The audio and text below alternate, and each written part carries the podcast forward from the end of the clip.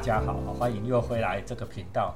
我们今天呢又请到阿龙、尚龙啊，婉婷。有时候我会忘记他本来的名字哈。婉婷又回来跟我们分享一部非常轻松的作品。因为婉婷上次每次回来都讲很严肃的，这一次哦，他说夏天要分享一些清凉轻松的。今天我们要来讲轻小说，好不好？我们请婉婷。哎，大家好，好。因为夏天，所以我们今天要来读一本 有有灵异故事的小说，很好玩的轻小说。它名字叫做《副教授高规张良的推测》。好，副教授是很有钱的教授，还是那个 J Professor？准教授，日文叫做准教授，就准教授、副教授。好，那这一本书呢？它是呃，它其实在日本蛮有名的哦。它有被改编成漫画跟日剧这样。是。那它的作者是那个泽村玉影，那她是一位女性，她是二零一六年才出道的小说小说家，所以很年轻，她不是很很很近期出道，但是却获得了一个蛮好的表现的一个作家。跟你的年纪差不多了啊？我不确定哦。对。好。对。好。那我们来先来简单的讲一下这本小说的故事，这样。那它其实它的故事就是在讲说，这个从名字就知道，它有它的主角之一是高龟副教授，那另一个主角是他的学生叫做深町上哉。那这个这两个人，他们呃教授他很喜欢怪异的现象，他是民俗学的老师。那这个学生，我们因为名字比较不好记，我们就叫老师跟学生。学生呢，呃，特殊的能力就是他可以发现人在说谎。那他听到人在说谎的时候，他的声音是扭曲的，在他耳朵里面听起来是扭曲的。那这个能力，他其实是来自于他小时候的一个灵异的经验，这样。那这也是故事，这我觉得可以分在这本书里面先分享。最重要的梗就是他可以分得分得出来。现在这个人讲话是真的还是假的？小木偶皮皮诺乔哦，对 对，他是鼻子会伸长，但是所有的人都知道说你在说谎，对不对？现在这个副教授的能力是，只有我知道你在说谎，别人不知道你在说谎。OK。是那个否学生，副教授的学生。好，对对对。那上这个上斋就这个学生，他为什么会有这个能力？就是小时候的时候，他在他的老家，就是祖母家，在一个很偏远的山村。那他小时候因为发烧，就错过他们的庆一个庆典。那呃，他错过庆典，但是他在晚上睡觉的时候，却隐隐听到太鼓声，前日本的那个点会打那个鼓声。他就想说，哎，还继续吗？所以他就爬起来，就循声前往，就发现怎么有蓝色的灯笼，然后大有一大堆人戴着面具在跳舞。然后那边有点诡异嘛，想象到了，就是光啊，然后跳舞这样。那这个人，哎，就还就说，哎，你怎么在这里？就是有老人家抓住这个我们的上斋，就说你怎么在这里？就他听声音，发现这个是一个他那个那个老人家是他已经过世的爷爷，所以他就意识到上斋就意识到自己好像闯进了一个异世界，对异世界，他是一个可能王者的庆典这样，那不是给活人参加的。对，那他就因此要付出代价才能。离开，那他那时候就有三个可以让他选，你要付出哪哪一个代价？三个让你选，第一个是失去行走能力，第二个是失去语言能力，第三个是你从此会孤苦一人，就是孤单呐。然后他小孩子啊，嗯，好像不能走路很可，不能讲话也很可怕，他就选了第三个孤苦一人。结果那个能力其实就是让他能够听到谎言，所以有一次上灾，他就他爸爸要他爸爸有有外遇，有婚外情。他有他爸爸都会说一些谎嘛，就是要骗妈妈这样。嗯，啊，结果他爸爸就餐桌上就是说话，说自己明天要出差，然后上就是就下意识讲说骗人这样。他爸妈就用一种很惊讶的眼神看他，所以他爸妈就意识到这个小孩他好像可以听出别人在讲谎话，觉得他很可怕，所以就是以后都用异样的眼光看他。那他身边的其他人也是，意识到他都会。拆穿别人的谎言之后，因为有时候谎言是一种自我保护，或者是是人际关系的润滑剂啦，哈。对，但是他们给人拆穿了。妮娜哈，大家可以想象，如果一群人里面，你只有你老爱拆穿别人的谎言，不见得别人听不出来哦。大家要注意，现在这一个能力是你听得出来，但是不见得别人听不出来，对不对？但是只有你白目要拆穿。别人的谎言，你得拍到顶，你的这类人都不要都到顶，这样台语比较传神啊，就没有 没有人能跟你相处，对不对？没有人生，当然就变孤单一人了。大家要听得懂这个梗的层次是这样子，没错，老师讲的真好。好，那呃，所以上斋这个这个孩子就比较特别。那其实我们讲的主角高另一个主角高龟老师，他也有一些自己的遭遇，他也曾经接触过一些神秘现象。所以他们两个人其实都是怀着一些自己的过往跟秘密，那他们就一起去调查跟听别人的一些神秘事件，处理这些神秘神秘事件。那这个说的这个主轴大概是这样，它其实结构是蛮严谨的。呃，他会先讲现象，再去做解释，这样就是他的解释。当然，有一些他有些事件很多可能是人性，就是人为的，但有一些里面又会隐隐的有一些没有办法解释的部分。我觉得就这个这个地方挺有趣的，这样。刚才婉婷为我们介绍这一本书的设定，我我们刚才讲的叫做故事的设定、背景设定、主角角色的设定。其实这一个设定是很经典的侦探小说。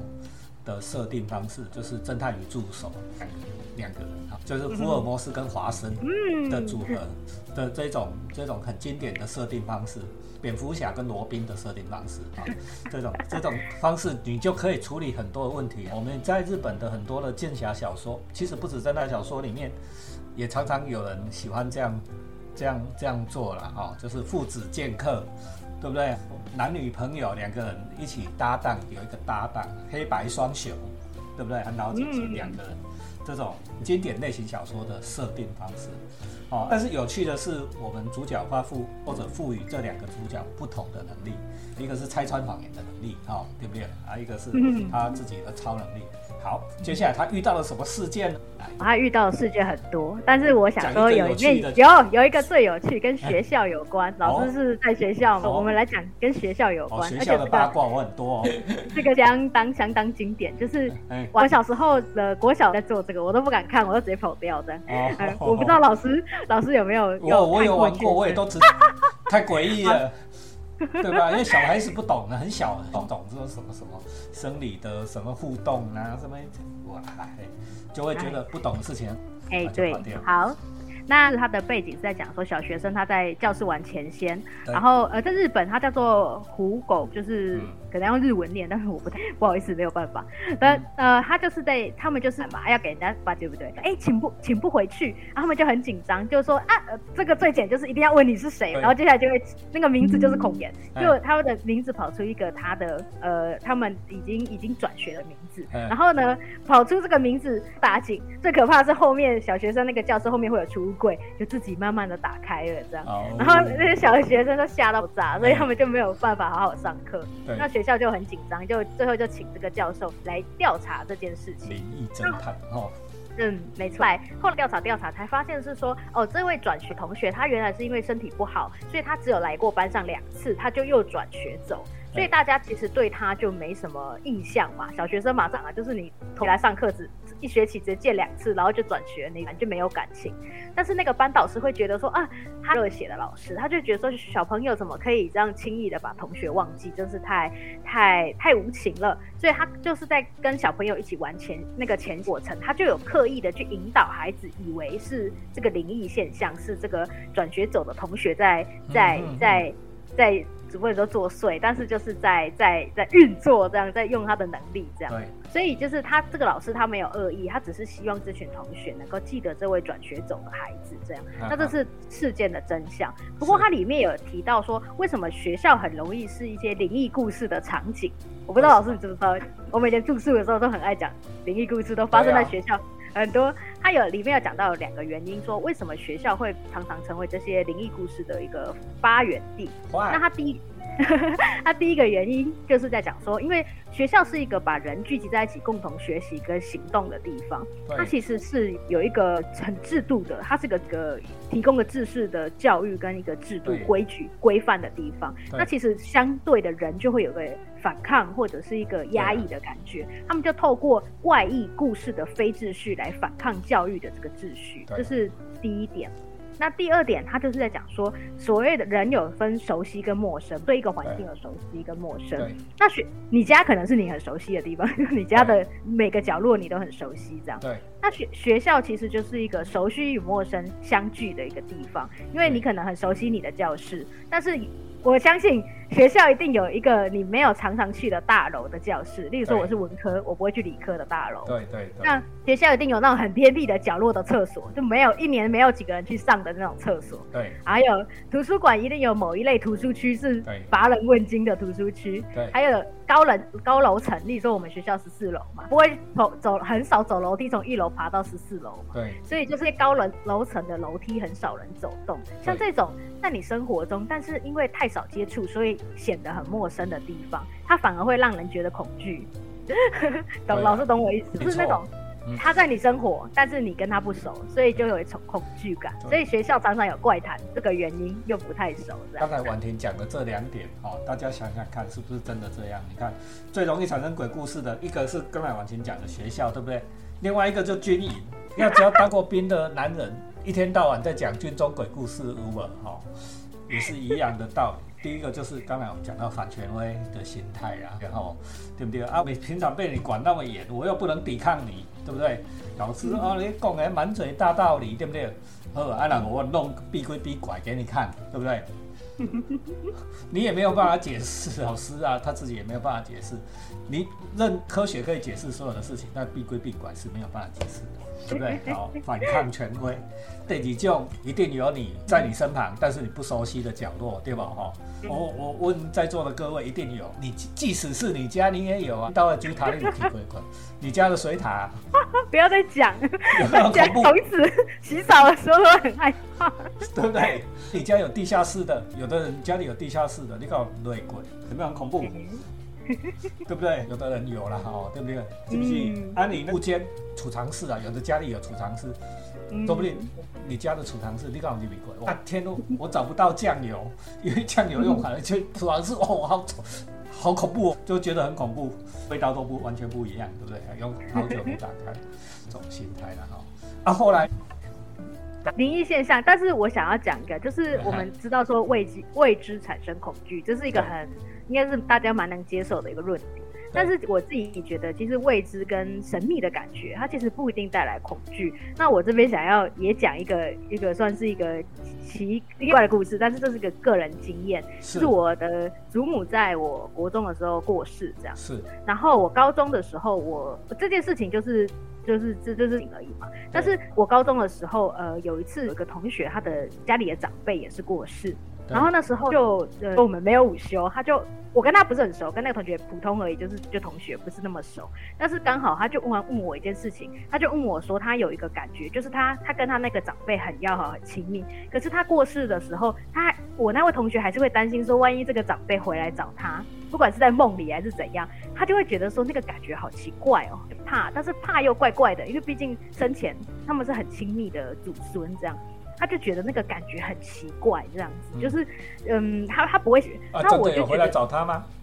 应该没有吧，我们，但是在想说，就是不知道大家会不会有类似，就是你很亲密、很亲密的人，你可是你一想到说，万一他真的回来你梦里，或者是不管是在什么状况下，你有有幸看见他的话，会不会有一种或一种怪怪的感觉？哪怕你们曾经很要好，但一想到他变成那个呃非非你所熟悉的状态回来。然后跟你有处，你会有一种很很怪的感觉。但是我后来想一想，就是那种感觉，你说怪，好像就是那个怪怪的感觉。你说纯然是恐惧吗？好像不是，他可能有一些愧疚或遗憾或者不舍，就是那种我我我觉得就是我们人在接触一些或想象一些未知的东西的时候，或许不是只有恐惧，它可能有一些更复杂的东西在里面。所以。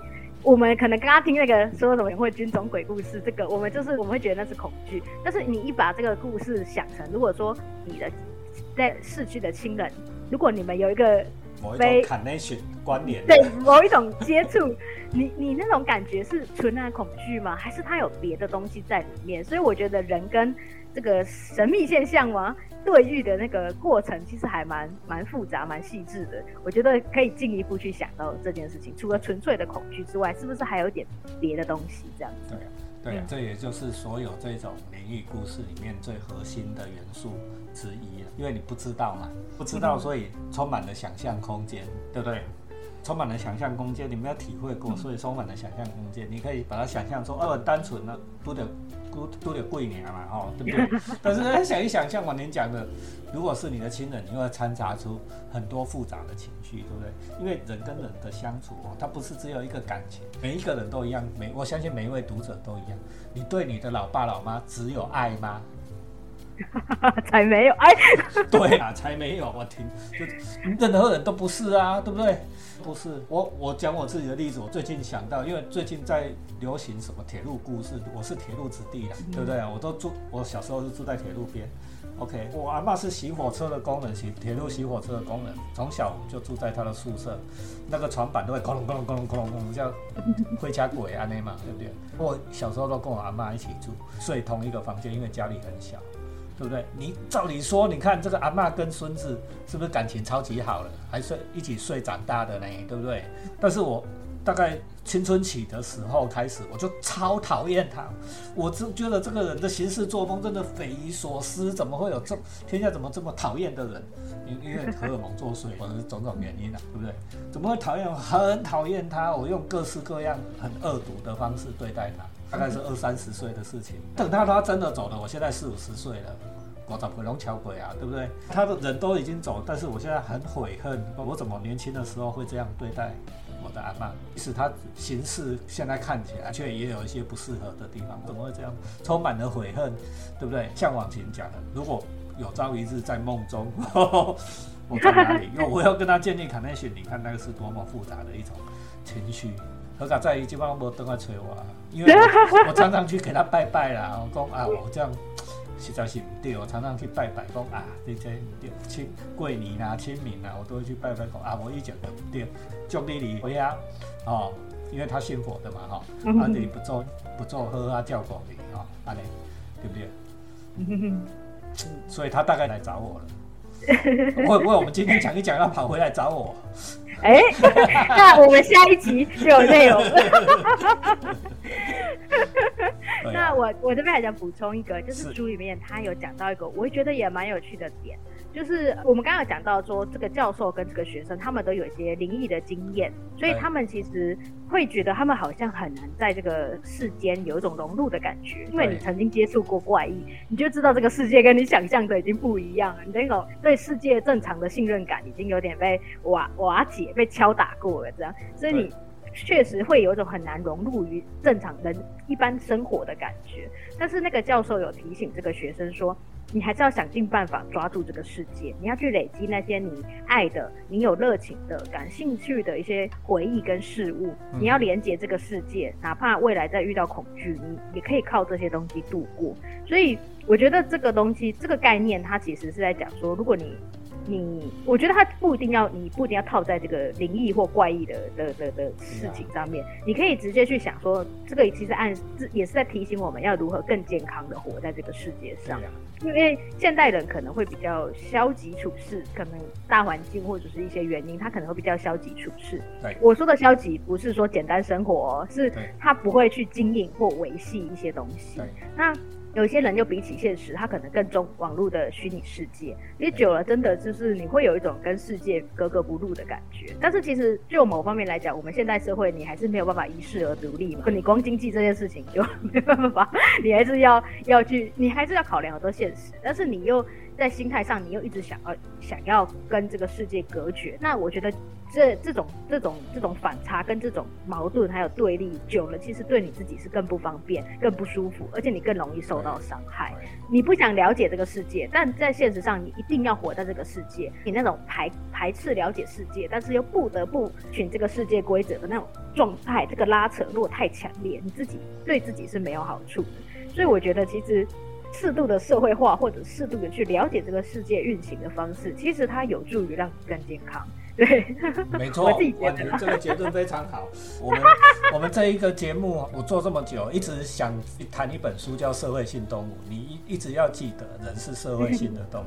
人跟其他的动物最大的不一样，就是我们的生理结构上面有一大部分，我们必须要透过社交、社会性的行为活得下去。人是没有办法一个人活下去的。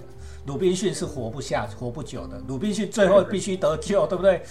不然鲁滨逊最后一定会一定会死掉。他而且如果没有那个什么星期五 Friday，他会死得更快，对不对？他不是只说物质的供应而已，因为你失去了人人际之间的连接。婉婷最后这一点呢，也是奉劝给各位的大家。我最近常常讲一个论点，说这地球的确是没救了。从科学上来讲，我们现在就是末世了，已经没救了，对不对？你看看这几天的天气这样子，你你你有经历过这样子的日子吗？没有啊。哦，我们的历史这是是历史性的高温，十万年来从来没有这样过。是不是下一次冰河时期物种的大灭绝？我觉得是的，对不对？最最应该灭绝的物种是什么？人类。没错。地球正在试着要复原，啊，复原就是要把人类灭掉。所以在这个末世里面，OK，我们现在唯一能把握的，问题讲得很好。你如果只看那一些负面的事物，对不对？好，你这样的生活没有意义，什么意义都没有。你不如好好的珍惜你的。能珍惜今天，珍惜你周围的每一个人，对不对？周围的每一个 connection，反正都要灭了，好好享受，把照顾你的爸爸妈妈，照顾你的家人，照顾你的亲人，那些人才是你最重要的连接，连接所在，对不对？因为最后总是要末日的嘛，总是要完蛋的，不如好好的珍惜现在吧。或许是我们今天这一集非常重要，可以给大家分享的啦。我不敢说这是对的。我们从一部轻小说，最后又讲的很严肃。